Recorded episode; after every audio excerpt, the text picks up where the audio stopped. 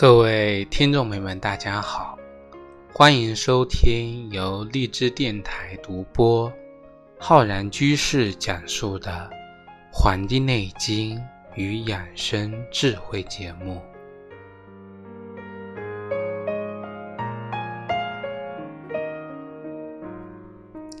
不知不觉中呢，我们的三伏天啊，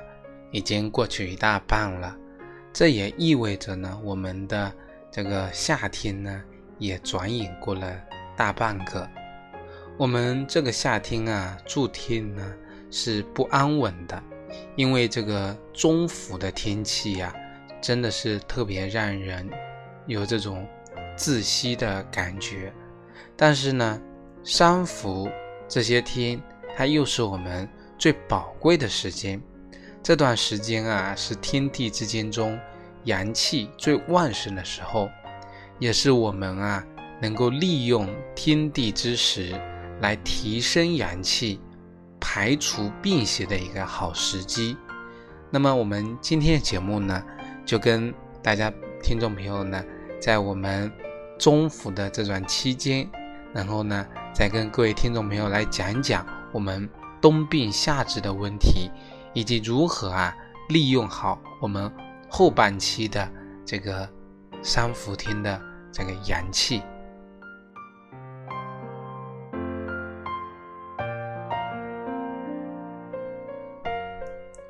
我们中医呢是非常提倡这个冬病夏治的，它的理论依据啊就来自于我们《黄帝内经》中所讲的春夏养阳。秋冬养阴，啊，我们利用好夏季人体的阳气最旺盛的这个时候，那么天地的阳气最旺盛的时候，来呢治疗某些寒性的疾病，从而达到呢这个冬病夏治的目的，达到这个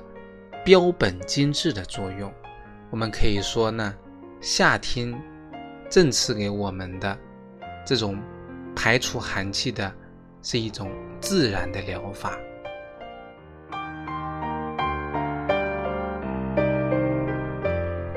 我们人体的阳气呢，它在冬天啊要避寒，要减弱。这个呢，就像我们这个冬天烧的火炉子啊，那么到了晚上呢，要把这个火啊给这个封掉。那么人的阳气呢？在冬天也是一样的，是一年中呢最弱的这个时候，而冬病的患者本身啊体质就偏于虚寒，那么再加上啊冬天环境是这个冰寒一片啊两寒夹击，那么解冻的可能性呢就很小，所以说冬天有两寒，我们夏天呢有两阳，利用好这两阳。那么治疗冬天的这个寒气，我们很多人在冬天治寒症，这个就打个比喻，就像是在雨天里面晒衣服，你想把它晒干净啊，是很难的。那么，然而到了盛夏呢，人体的阳气也是一年中最高点，外界呢也是暑热骄阳，那么里边啊阳气正盛，这个时候呢，躲在体内的寒邪呀。痰湿啊，这都是我们的病邪病根，也就呢最容易呢从我们的体内呢这个被我们排出来赶出来了。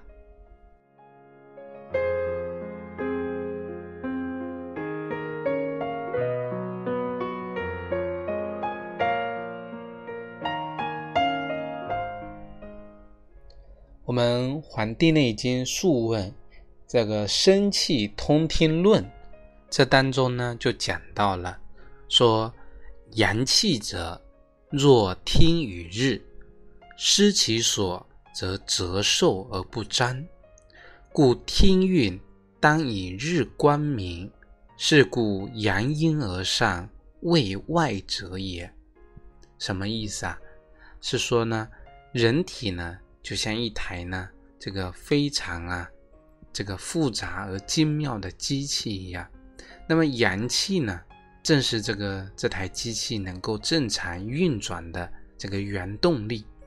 所以呢，它保证了我们这台机器呢各个系统啊有条不紊的、协调的工作的一个物质基础。那么人的生长、壮老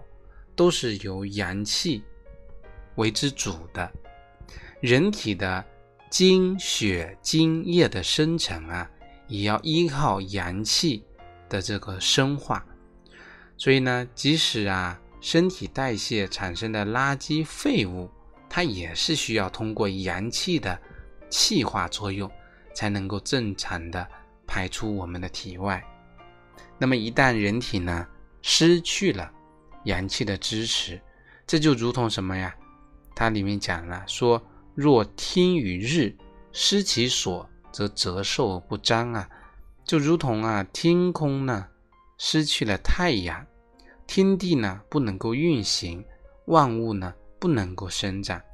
一切的生命活动啊都将归于静止和消失。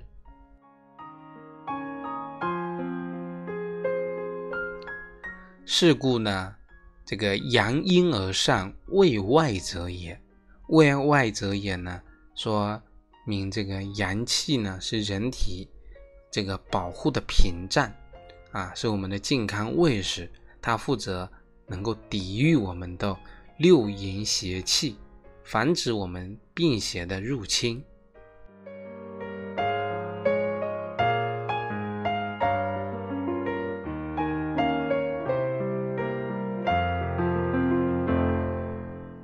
那么有这样的一个屏障呢，能够帮助我们啊抵御外邪。那么如果一个人呢阳气不足，这个屏障弱了，那么就很容易遭受到外面的邪气的入侵。那么，但是我们像这样的一个天气里面，那么有的人呢却大罐大罐的喝冰饮冷饮啊，非常的痛快。而有的一人呢，却不走寻常路，通过以热制热的方式来达到养生的目的。那么，我们这个呢，也是我们今天要讲的一个非常重要的知识点，就是说呀，那么如何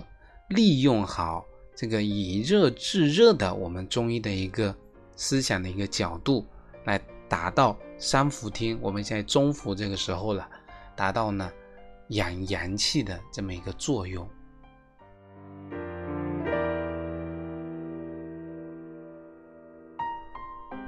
那么这里呢，我就要给大家讲一下，啊，讲讲这个以热制热的这个原理是什么。那么首先啊，我们想，这个夏天呢，人体降温的方式主要是什么呢？啊，人体主动降温，那是通过排汗，把这个热呢。这个散发出去，那么这个时候呢，热比冷就更有优势，能够通过出汗的方式将多余的热量啊，那离开人的体内。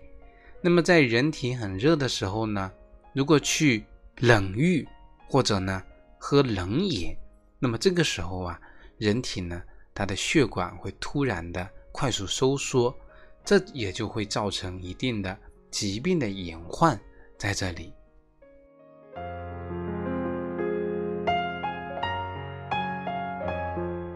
那么在夏天的时候啊，人体的毛孔，我们中医称之为啊腠理，这个时候呢是一个开放的状态。那么风寒之邪，什么是风寒之邪呀？像很多空调的风、风扇的风啊，也是我们病源啊病源之所。那么这些。风寒之邪呢，就很容易侵袭的人体，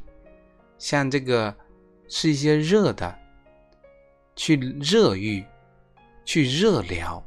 那么就能够减轻这方面的损害。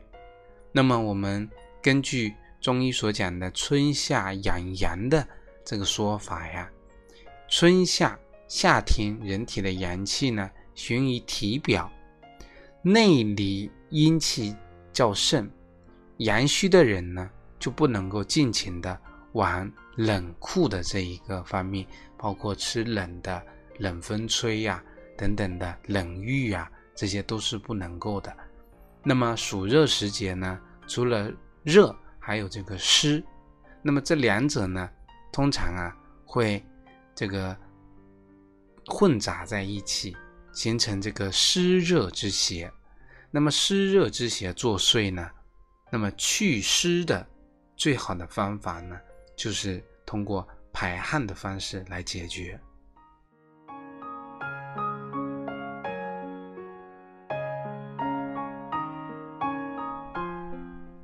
那么这个呢，结合到我们民间的很多习俗，我们民间百姓呢，会在这样的一个时节里呢，通过一些热习俗啊，来度过这个暑热的天气。那么这里呢，就给大家呢推荐啊四款热食的食物，那么帮助我们通过以热制热的方式，来呢增强人体的阳气。第一个呢，就是喝属羊。这个喝属羊呢，其实就是喝啊羊肉汤的意思。其实呢，它这个就是我们顺应啊自然界的阳气，给身体呢加点油，同时呢，也为我们三伏天呢消耗了大量的能量呢，去补充这个营养。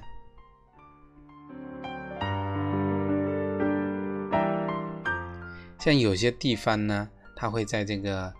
大暑、小暑、处暑节气前后呢，就会通过啊喝羊肉汤的这个习俗呢，来增强人体的这个啊营养啊，也这也是呢一种啊以热制热的一种方式。那么并不一定呢是在我们这个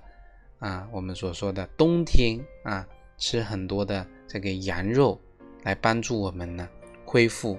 那么当然，我们中医里面有一个啊方子，那就是我们的生姜啊当归生姜羊肉汤。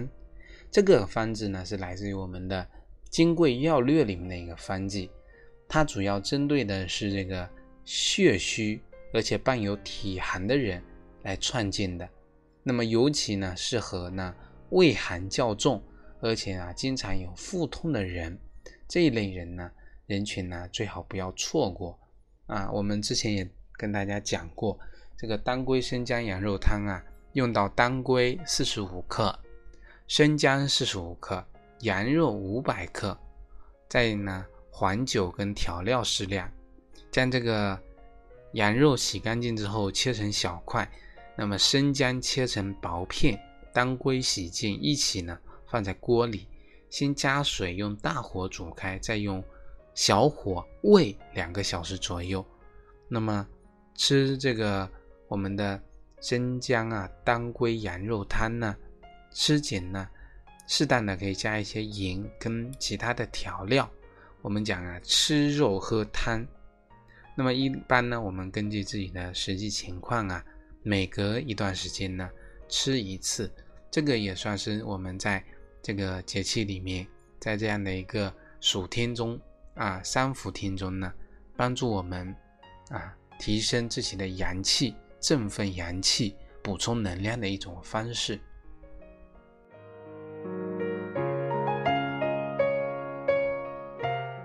除了我们的这个喝这个羊肉汤啊，还有我们的山鸡粥。这个山鸡粥啊，应该算是比较清补温补的这个方式了，因为鸡肉本身是温中益气。补虚填精，能够养脾胃、活血脉、传这个增强我们筋骨的这么一个作用的，所以呢，特别适合我们的这个老年人啊来使用这个山鸡粥。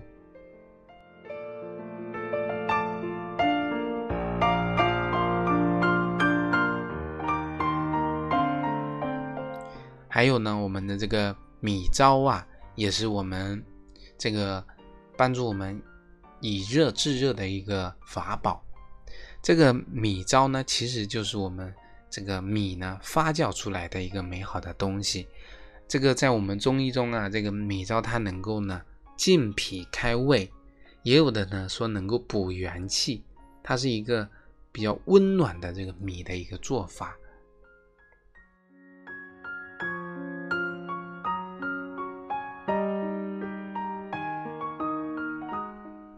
那么我们刚才讲这个当归生姜羊肉汤里面啊，讲到这个生姜，其实我们用姜汁去调蛋，也是一个帮助我们呢这个增强阳气的一种方式。姜汁调调蛋啊，这个姜的好处我们不必说，这个蛋羹呢也是别出心裁的。很多人呢会喜欢呢将这个这个蛋里面呢再加入一些核桃来增加营养。那么一些地方呢还有这个晒腐姜的这个方式啊，夏天这个时节呢晒这个姜，那么阳气呢助长这个姜本身的啊温燥之气。那么来治疗啊一些寒性病以及一些痼疾。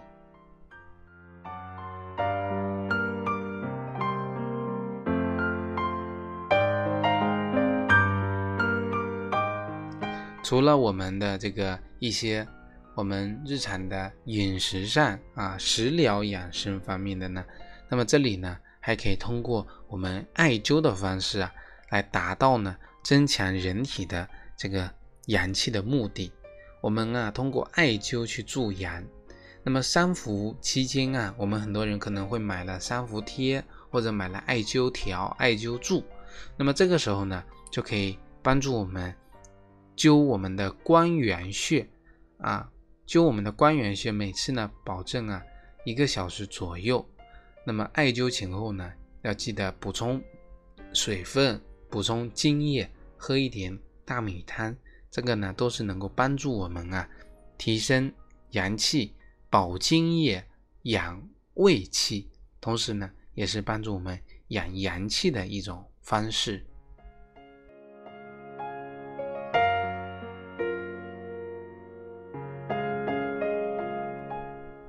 当然了，每一种的治疗的方法、治疗的方式，包括我们讲的以热制热的这种啊思想呢。它当然有适用的人群跟不适用的人群，那么这里啊，有些人啊是尽量要少进行或者避免呢进行这个夏季的热疗的，比如说像有的心脑血管的患者，有的肝阳过亢的患者，有的呢湿热体质的人，以及大量出汗之后这个津液脱失的人啊，都是最好不要呢。进行这个热疗的，好了，我们本期的节目呢，就跟各位听众朋友分享到这里，非常感谢大家收听啊！今天给大家分享了关于在三伏前后进行热疗的一种方法。那么，如果大家想学习更多中医知识呢，可以关注我们《黄帝内经与养生智慧》的微信公众号、养生交流群以及我们的新浪微博。如果想学习更多中医知识的话呢，可以在我们的网易云课堂搜索“中医基础理论”或者搜索“中医诊断学”的课程。非常感谢大家收听。如果大家有什么想法，对我们节目有什么建议，对想学习什么知识呢，有什么啊想说的，可以在我们的节目下方留言告诉我们。那么我们呢，给大家分享更多。啊，中医知识，好了，咱们下期再会。